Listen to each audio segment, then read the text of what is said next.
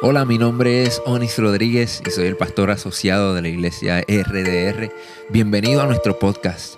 Si aún no lo has hecho, toma este tiempo para suscribirte, conéctate con nosotros, hazte parte de nuestra familia. Esta es nuestra manera de invertir en ti y por eso queremos conectarnos contigo para que obtengas todos los recursos que proveemos para ti.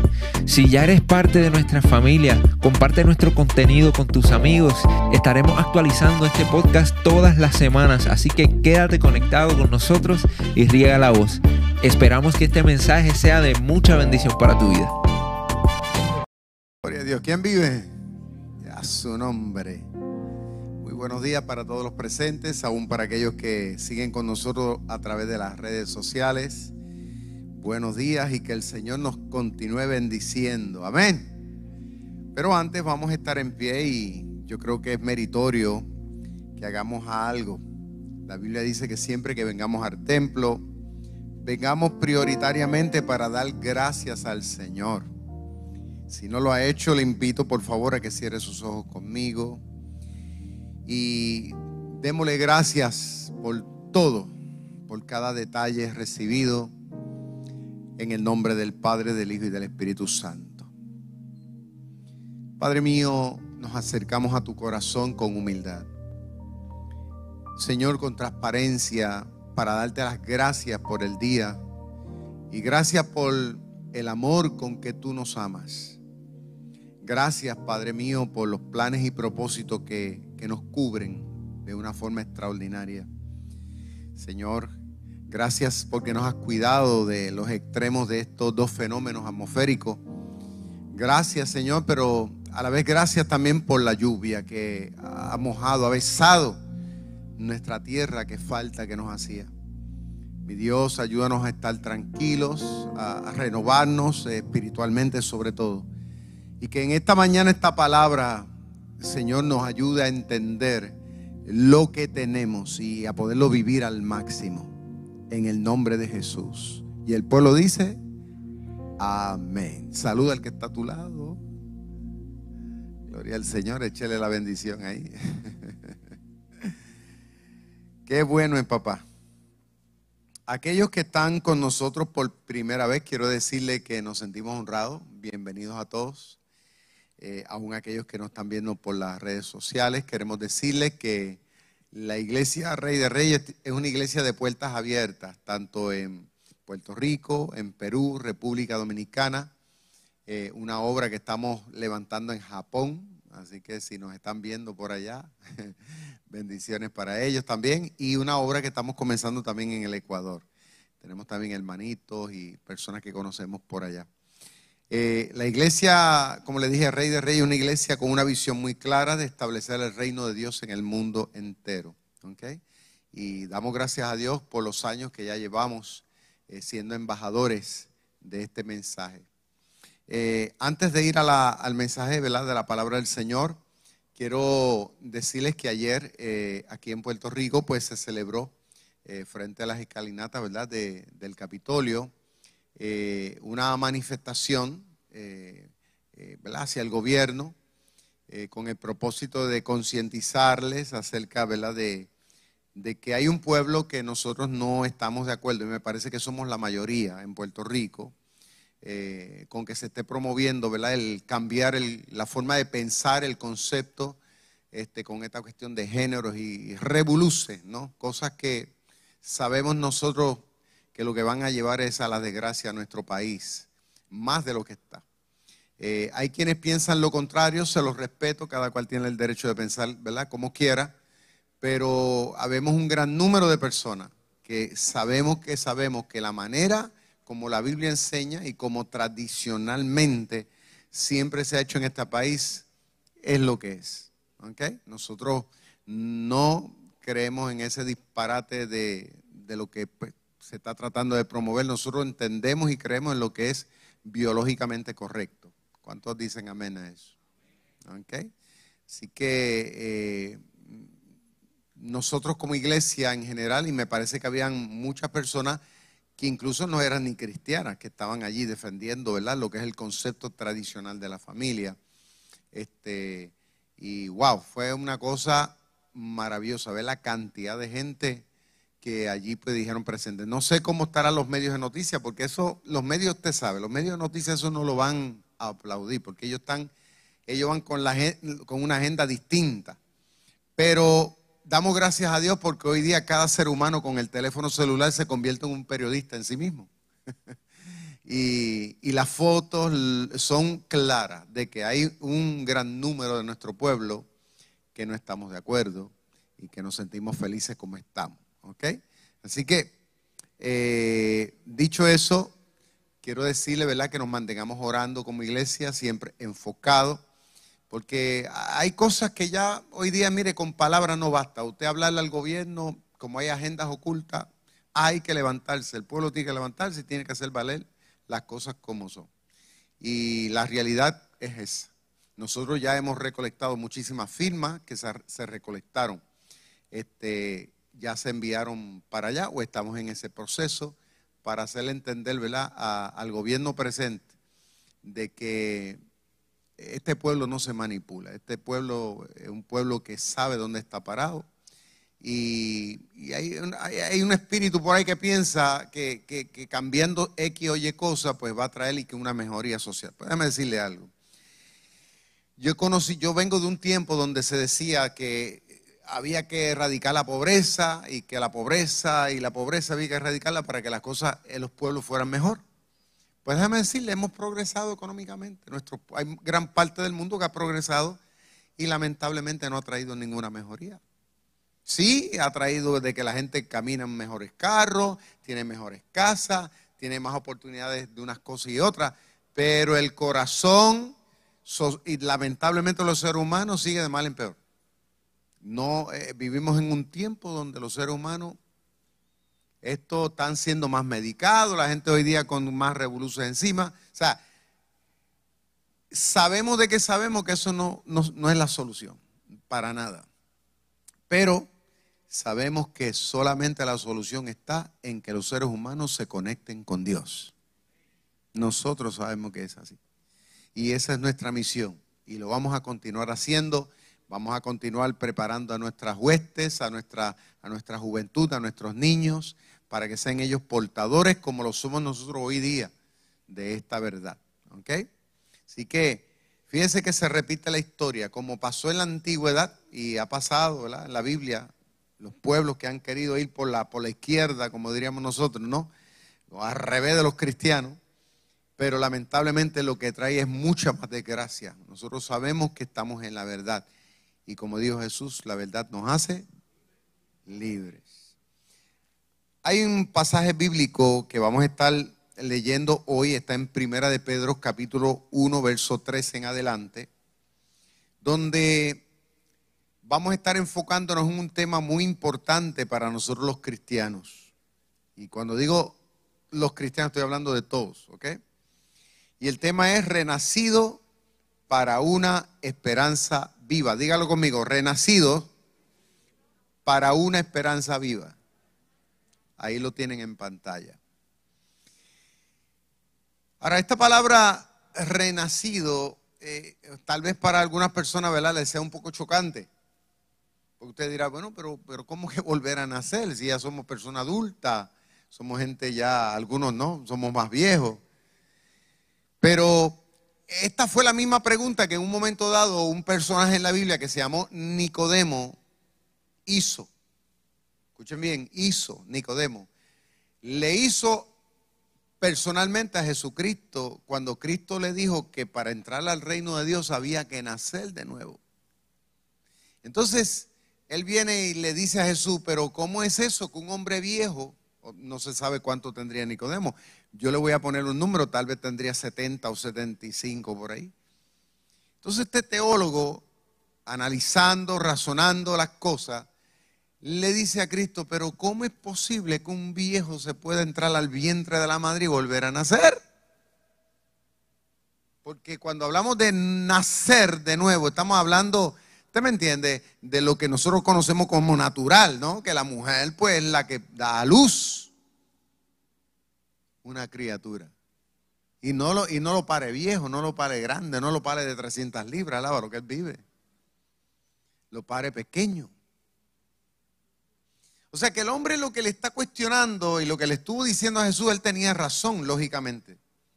Pero Jesús estaba utilizando esto para hacernos entender algo que en términos espirituales acontece en la vida de todos aquellos como nosotros que hemos puesto nuestra fe exclusivamente en Jesús. Algo que sucede cuando, cuando ponemos la fe en, en el Señor. Y de eso precisamente es lo que vamos a estar hablando en el día de hoy. Renacido para una esperanza viva.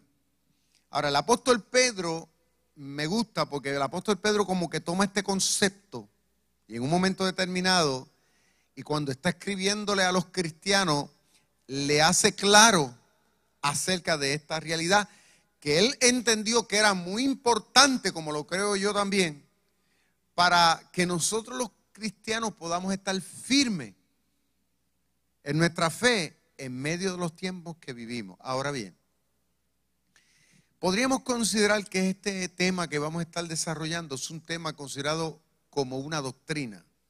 Ahora, una doctrina es una enseñanza vital e importante para nosotros, para que podamos proyectarnos bien, para que no nos, ¿usted me entiende? No tambaleemos en la vida, sino que podamos eh, ¿Usted me entiende? Proyectarnos, realmente dar un testimonio poderoso y, y, vivir alegremente con esta esperanza. Vamos a leer. Primera de Pedro capítulo 1, verso 3 en adelante. Dice así. Bendito el Dios y Padre de nuestro Señor Jesucristo, dice Pedro, que según su grande misericordia nos hizo renacer. Mire dónde utiliza el término renacer para una esperanza muerta.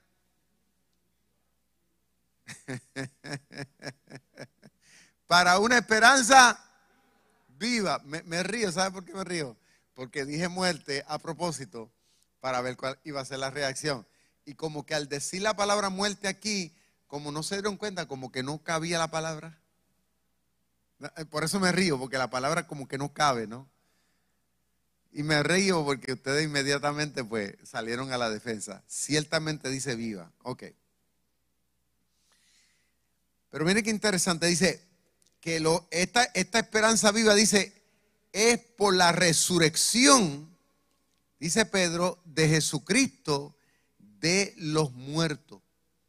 Ahora, para una herencia incorruptible, incontaminada e inmarcesible, que ya mismo vamos a explicar eso, reservada en los cielos para nosotros, que somos guardados por el poder de Dios, mediante la fe, para alcanzar la salvación que está preparada para ser manifestada en el tiempo postrero, en lo cual nosotros nos alegramos, aunque ahora por un poco de tiempo, si es necesario, tengamos que ser afligidos en diversas pruebas, para que sometida a prueba nuestra fe, mucho más preciosa que el oro, el cual aunque perecedero se prueba con fuego, sea hallada en alabanza, gloria y honra cuando sea manifestado Jesucristo, a quien amamos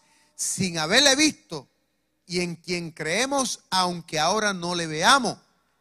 Nos alegramos con gozo inefable, glorioso, obteniendo el fin de vuestra fe, que es la salvación de nuestras almas.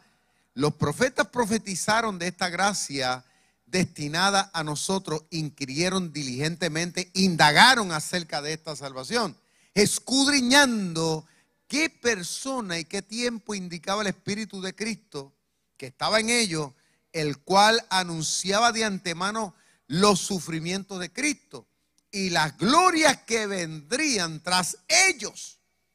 A esto se les reveló que no para sí mismos, sino para nosotros, administraban las cosas que ahora nos son anunciadas por los que han predicado el Evangelio por el Espíritu Santo enviado del cielo. Cosas en las cuales anhelan mirar quiénes? ¿Quiénes? Cosas en las cuales anhelarían mirar los ángeles. En otras palabras, que nosotros tenemos un privilegio muy grande. Muy bien. Nosotros estamos desenvolviéndonos día a día en un tiempo, en una sociedad donde tristemente el espíritu de la muerte es la orden de todos los días. Más ahora con esto del COVID.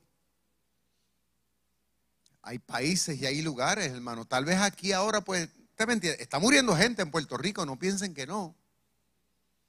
Porque hay gente por ahí que piensa, se están haciendo los chivos locos, eh, los desentendidos y piensan que el COVID o, la variante del COVID, piensan que, que no está haciendo nada. No, hay casos de gente que está muriendo aquí en Puerto Rico. Pero hay lugares donde está mucho más al extremo. Escuchaba yo la semana pasada en mismo Estados Unidos, en Florida, eh, la gente muriendo, los hospitales están atestados de gente. Entonces, vemos lugares como Cuba, ahora mismo Cuba. La gente del pueblo se está levantando, lo estamos viendo en las redes sociales. ¿Sabe por qué? Porque son miles la gente que está muriendo allí, cientos de gente que está muriendo a diario allí en Cuba. Imagínense, una cosa tremenda. Y así está pasando, la cosa se está apretando. Sea, el espíritu de la muerte, de la desesperación, de la angustia, se, eh, eh, está como que, ¿usted me entiende? Es la orden del día. Y esto lo vemos a través de los medios, a través de las redes, aquellos que les gusta ver la noticia, ¿no? Hay gente que la apasiona y no se la pierde, pues amén, Dios los bendiga. Pues, pues hay otros que a veces tenemos que verla por necesidad, en el caso mío, ¿no? A veces tengo que estar al tanto de ciertas cosas eh, porque uno es una figura pública y uno predica y uno tiene que saber las cosas también para hablar con, propiedad. Pero lo cierto es que eh, esta situación de confusión, este espíritu de caos, como que no cede. Entonces el efecto que esto está trayendo, como, como pasó en Haití ahora mismo, un terremoto 7.2, se están sumando los muertos todavía. O sea, un pueblo que, que no sale de una cuando cae en otra. Y uno dice, ven acá, ¿y hasta cuándo esto va a pasar? Entonces, los efectos de eso, que, o sea, los estragos, lo que trae eso, lo que deja detrás, es una estela de miedo, de inseguridad. Los otros días estaba yo en una imprenta y me decía la persona que me estaba atendiendo, que, un señor de aquí, de precisamente Aguadilla, que le llamó, porque eso es en Rincón, y la persona le llamó y, para que le hiciera un trabajo y él le dice, pero señor, usted tiene que venir aquí para yo explicarle bien todo esto y que usted pueda ver el trabajo. Le dice, no, yo desde, desde el huracán María no salgo de mi casa. O sea, el hombre le decía, gritando por teléfono, que él no salía de su casa. Fíjense, hermano, hasta donde, hasta donde ha llegado todo lo que le estoy hablando. O sea, hay gente que aunque tal vez nosotros no lo creamos y nos parezca ridículo, está encerrado en su casa en un cuarto. Y más ahora con esto de la pandemia. Que no se asoman ni a la ventana. Alaba lo que él vive. Entonces, el espíritu de la muerte y todo este tipo de cosas, eso es, es una cosa terrible. Ahora, si fuéramos nosotros a ver el trasfondo histórico, cuando esto que está aquí se escribió, cuando Pedro escribió esto, era algo parecido o tal vez peor. ¿En qué sentido?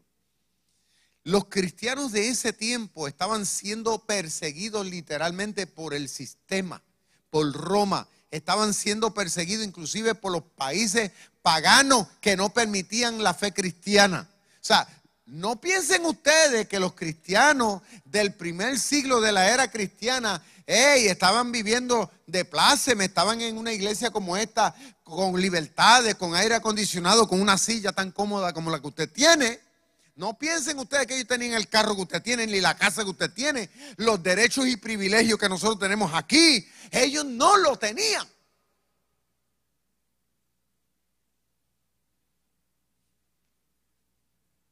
Pero tenían algo que nosotros sí tenemos. tenían la fe puesta en el Señor. Tenían algo que les motivaba, les inspiraba, como nos lo está motivando, nos está inspirando a nosotros. Y Pedro, como siendo líder, sabiendo a, lo que ellos estaban expuestos como nosotros estamos expuestos ahora, Pedro le trae ese tema acerca de que tenían que enfocarse, como tú y yo lo tenemos que hacer en este tiempo, enfocarnos, mirar al blanco, en, saber de que saber de que nosotros hemos recibido una esperanza, pero una esperanza que es real una esperanza que es funcional, una esperanza que estará con nosotros ahora, pero que estará con nosotros en medio de cualquier crisis y más aún, si tuviéramos que morir, estará con nosotros. ¿Cuántos adoran al Señor? Ahora, el apóstol Pedro dice, y me gusta esto, que esta esperanza viva, nosotros lo que tenemos la fe en Cristo, lo hemos recibido es algo que lo tenemos, pero mucha gente no lo sabe. Y no lo sabe porque tal vez no le da importancia, tal vez no ha leído la Biblia. Saben que están en la fe, saben que están con Cristo, saben que están en una iglesia, pero no saben las implicaciones que están a su favor, no lo saben, la magnitud con que Dios te ha bendecido, no sabes lo grande que tienes a tu favor. Y dice el apóstol que nosotros hemos tenido la experiencia de un nuevo nacimiento, no en términos físicos, sino en términos espirituales. Nos cubre un nuevo renacer con una esperanza llena de unas promesas de parte de Dios. ¿Cuántos adoran a Cristo? Y dice el apóstol que consiste de una herencia. Mire la palabra herencia. La, palabra herencia lo que significa es algo que papá y mamá a la hora de morir te deja. ¿Por qué? Porque eres su hijo. Simple y sencillamente eso. Entonces ahora que tú y yo por medio de la fe somos considerados ante Dios, dice el apóstol, hijo, pues tenemos ahora el derecho de recibir la herencia que Cristo obtuvo para nosotros cuando Él murió y resucitó. No meramente murió, sino también que resucitó. Cuando Él resucita, garantiza que tú y yo ahora también tengamos el derecho de tener la experiencia de una esperanza, pero cargada de vida no de muerte, no de desesperación, de angustia, es de vida, cargada de vida. Es como decir que Cristo nos ha dado una luz con la cual podemos tener dirección en medio del túnel oscuro de la vida. Ahora, cuando vemos el extremo, la gran mayoría de los seres humanos no tienen esto que tú y yo tenemos. Esta herencia de la esperanza viva, no la tienen. Por eso que la gente viven una experiencia muy desastrosa, ¿no? Terrible. Y como estos cristianos estaban viviendo una experiencia difícil de este tiempo de la era cristiana. O sea, estas palabras parecieran una locura, parecerían para decirle a unos cristianos que estaban siendo perseguidos por el sistema y que estaban siendo martirizados, pareciera una locura. Eh, ¿Es una locura? No, pero era su, era, era, era su estandarte. Saber de que si me metían a la arena del circo romano para ser devorado por los leones, yo sabía de que sabía que físicamente tal vez iba a morir, pero espiritualmente no muere. El cristiano no muere. Simple y sencillamente eso. Y eso es una esperanza que, que nos mantiene con vida. Porque hay gente que piensa, ya me muero y ya se acabó. No, para el cristiano no se acaba. Ahí es que empieza la cosa. Hay gente que les tiene miedo a morirse. No, el verdadero cristiano no le tiene miedo a morirse. Porque sabe con quién está. Y sabe con quién va a estar. ¿Cuántos adoran al Señor? Así que Pedro les recuerda a los cristianos, como nos recuerda el Espíritu Santo ahora aquí, ¿ok?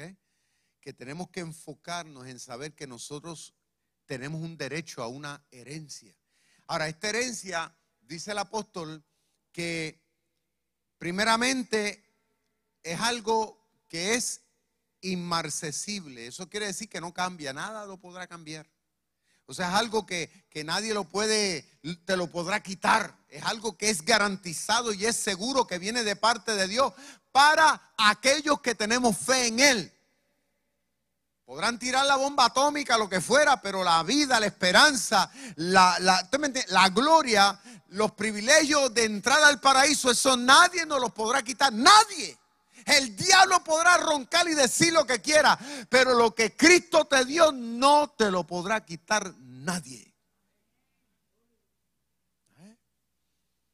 Eso es algo bueno saberlo y es lo que Pedro le está diciendo, es, es inmarcesible es incontaminada. O sea, lo que tú y yo hemos recibido no se puede contaminar, ni tampoco se puede podrir. No hay nada que lo podrá deshacer jamás. Y eso es importante que el cristiano lo abrace, lo viva, lo saboree, porque te podrán quitar la casa, el sistema te podrá quitar los zapatos, te podrá quitar la salud, te podrán quitar lo que fuera, la familia te puede dejar, la gente te podrá dejar, pero Diosito nunca te va a dejar. Escúcheme bien, lo que Él te prometió es tuyo garantizado, ciento por ciento.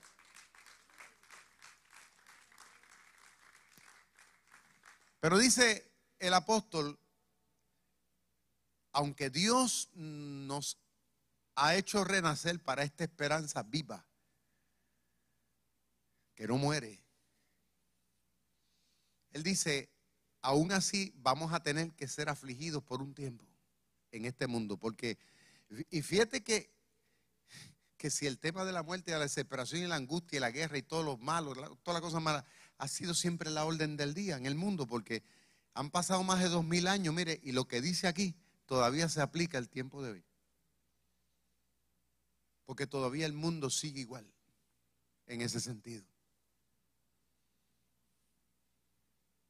Aunque, dice el apóstol, aunque todavía tengamos que ser afligidos. Afligido quiere decir, aunque todavía tengamos que llorar aunque todavía tengamos que pasar por pruebas duras, momentos duros, familiares, personales, de salud, financiera, aunque el sistema nos persiga,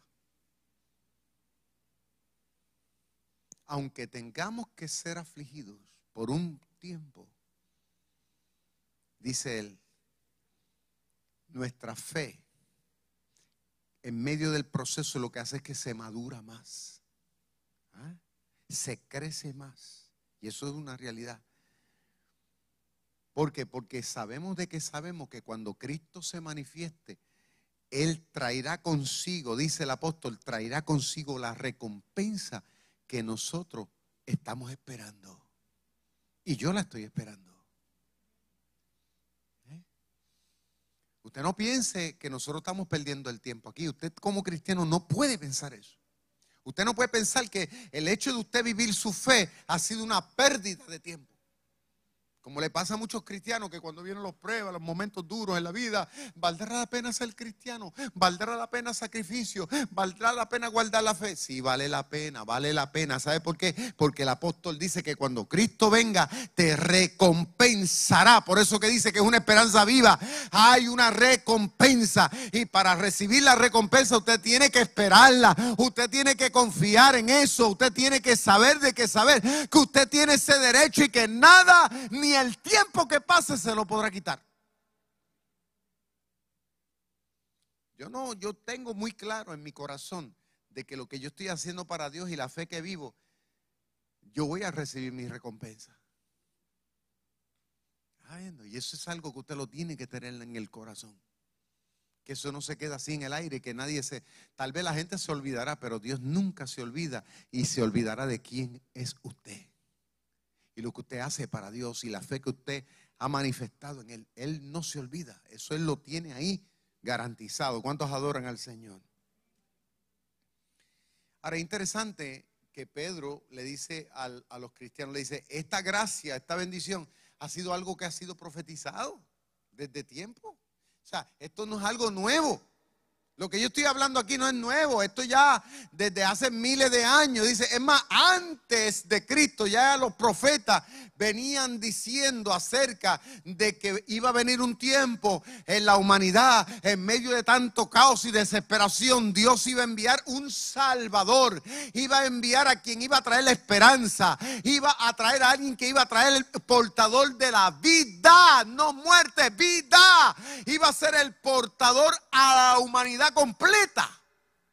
Ya los profetas lo venían diciendo aún por encima de todo lo malo, de todas las situaciones que pasaban, de todo el panorama. Ya Dios venía profetizando a través del Evangelio, de la buena noticia. Se venía declarando esta palabra por encima del caos.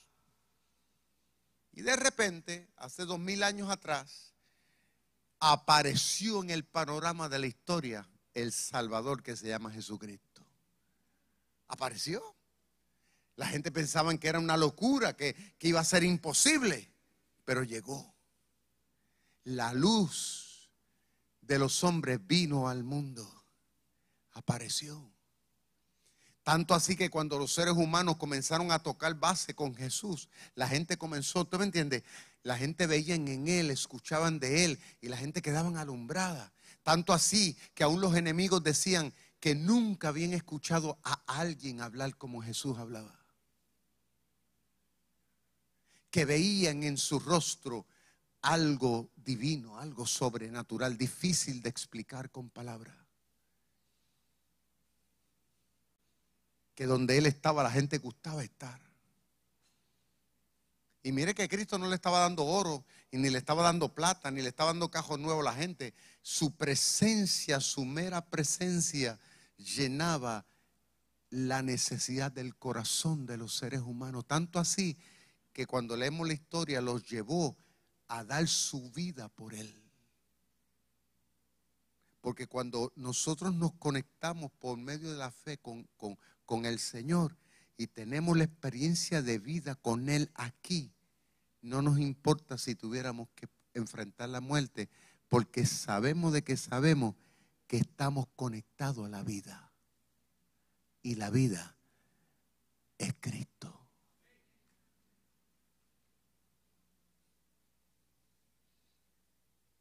El que camina con el Señor aquí sabe lo que yo estoy hablando. El cristiano que vive todos los días tomado de la mano con el Señor sabe que sin Él no podemos vivir. Con aquellos que no lo hacen, no entienden ni papa de lo que yo estoy hablando aquí. Pero aquellos que caminan con Él, saben que Él es la vida. Y Pedro, por eso que le dice a ellos, a estos cristianos, ya de esto se venía profetizando.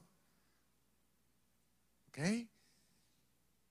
Pero hay una cosa que, me, llama la atención y yo no lo puedo pasar por alto, y es que dice que esta bendición que Cristo nos vino a traer, esta esperanza, esta herencia, pero dice que los ángeles del cielo han querido como que mirar esto, o sea, como que tener esta experiencia de nosotros.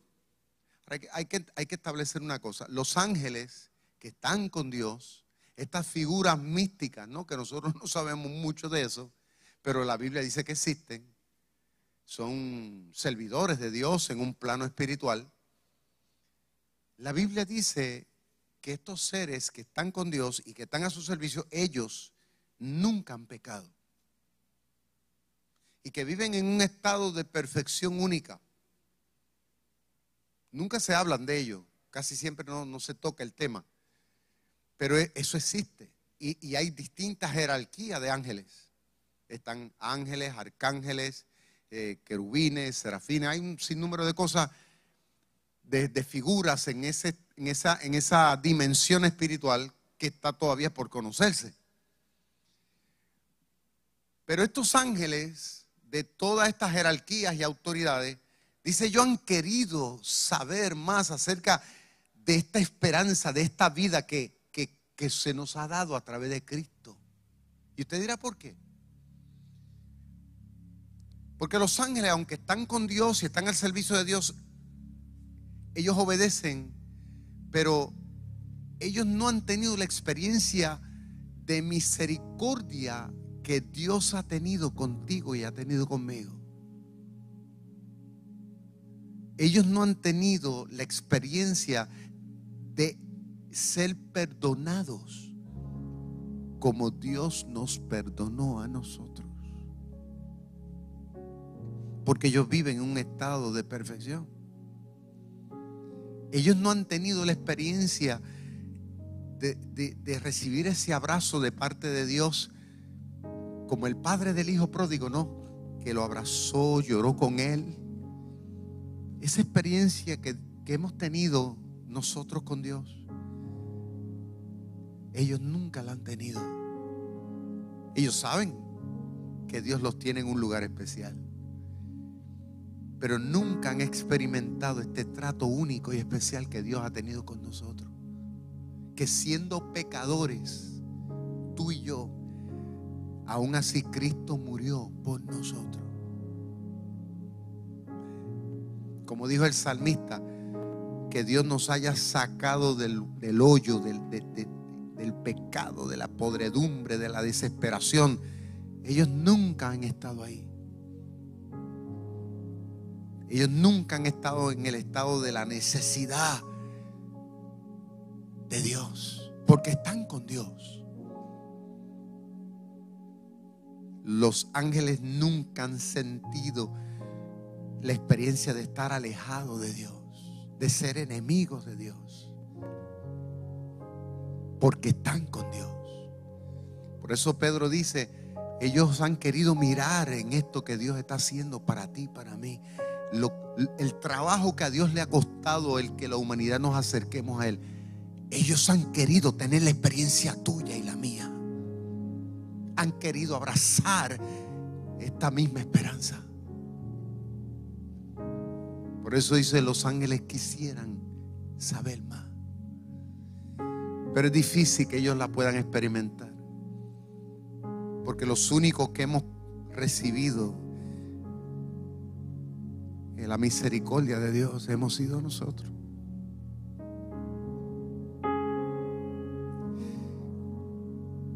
nosotros hemos recibido el perdón. Hemos recibido la oportunidad y el derecho de tener una segunda oportunidad.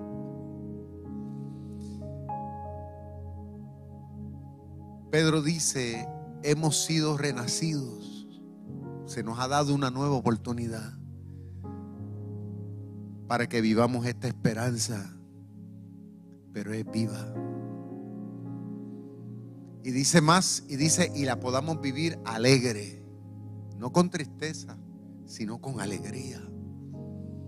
Y esa alegría no es producto de que de una motivación simple y sencillamente nada más. Esa alegría viene y debe manifestarse en nosotros producto de lo que estamos hablando aquí. O sea, que, que, que, es producto de una convicción de que de que Dios me ama, de que Dios te ama, de que Dios no nos va a dejar, de que Dios, de que Dios va a cumplir su promesa. ¿Tú entiendes? Eso debe ser motivo nuestra, de nuestra alegría.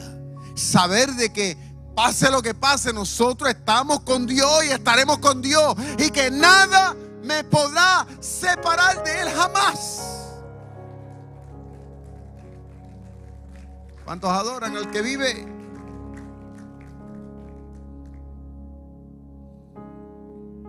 Por eso en el día de hoy Dios nos está motivando a que disfrutemos. Esa palabra disfrutar es una palabra que hoy día muchos no tienen en su contexto, pero Dios nos insta a disfrutar la salvación. Como así disfrutamos el comernos un buen plato de comida, ¿no? O como cuando disfrutamos la coinonía familiar Disfruta tu salvación, disfruta tu esperanza. ¿Por Porque es algo que Dios te dio. Y esta doctrina es una doctrina que debemos nosotros meternos en ella, meternos en ella y averiguar más acerca de ella. Y debemos, usted me entiende, crecernos, echar raíces más en esta doctrina. Porque venga lo que venga, no nos podremos mover nunca más. Porque mire, yo he conocido en mi vida de cristiano tanta gente como tú y como yo que se ha sentado en esta silla ¿Usted me entiende? Y que dicen que son cristianos, pero viene el primer viento de problemas, cualquier tragedia, y ya comienzan a quejarse y ya comienzan a, a pensar distinto. ¿Usted me entiende? Y yo digo, y yo me pregunto, ¿por qué? Porque, bueno, la respuesta es porque su experiencia de fue fue simplista, no hubo profundidad. Por eso es que esto es importante internalizarlo. Tenemos que comer nuestra realidad espiritualmente. Tenemos que digerirla espiritualmente y permitir que el efecto de esto nos nutra, nos capacite para que cuando el diablo te mire de frente y te diga, ¿sabe qué? Tú estás muerto, tú le puedes decir, ¿sabe qué? Esto estoy más vivito que nunca, porque estoy con aquel que es la fuente de la vida y se llama Jesucristo. Jesus. Por eso fue que Cristo le dijo a, Marta y le dijo a María, las hermanas de Lázaro, cuando decía mi hermano está muerto, él decía, no te he dicho que si crees verás mi gloria. Le dijo, mujer, no te he dicho cuántas veces que el que cree en mí, aunque esté muerto físicamente, vivirá.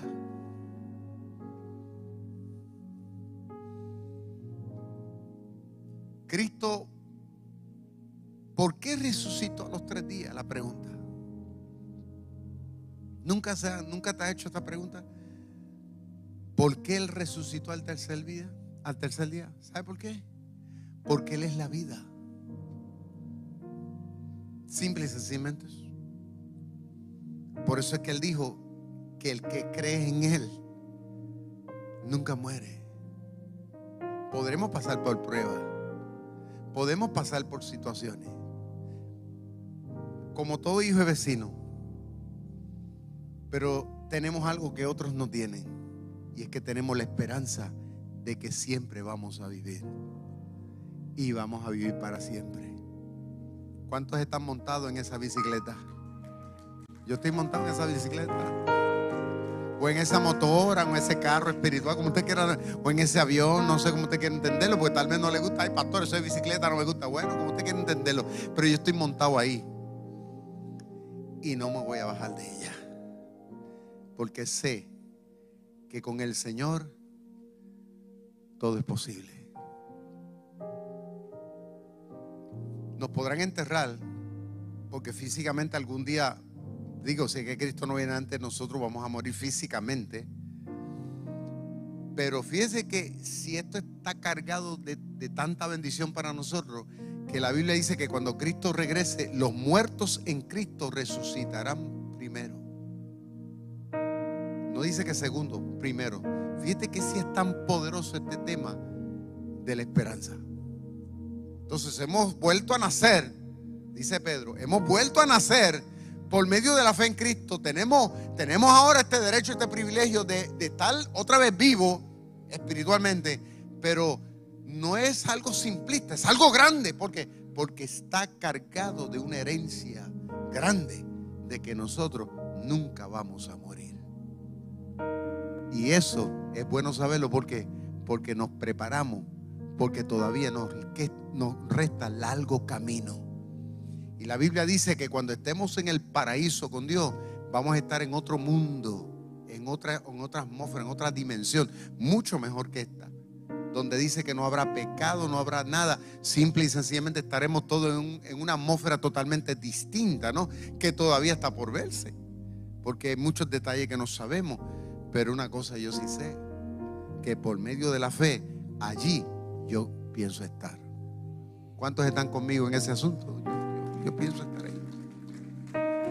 Esto es un camino de fe. Porque a Cristo nunca nadie lo ha visto jamás. Creemos y esa es la magia de la fe. No lo veo, pero yo creo. No lo siento, pero yo creo. De que sé, de que sé de que Dios cumplirá su propósito en mí. Pongámonos de pie, por favor. Dele gracias a Dios. Yo creo que es meritorio que, que todos demos gracias. Mientras más difícil se pongan los tiempos, más nosotros nos afirmamos en nuestra fe, en lo que hemos recibido, en el nuevo nacimiento. Hay gente que dice, ay, yo no sé por qué yo nací. Yo no sé por qué yo nací en este mundo tan cargado de tanto dolor y de tanta desesperanza. ¿Por qué estoy vivo? Tal vez esa es la pregunta que te estás haciendo. Pues déjame decirte que si estás en Cristo, no puedes hacerte esa pregunta. Porque si estás en Cristo tienes la vida. Y tienes que decirle al Señor, Señor, yo quiero ser un portador de la esperanza. Porque si hay algo que el mundo necesita, es que tú y yo le demos a demostrar de que en Cristo se puede disfrutar la vida ahora, pero también nos preparamos para la que viene. ¿Cuántos adoran al Señor?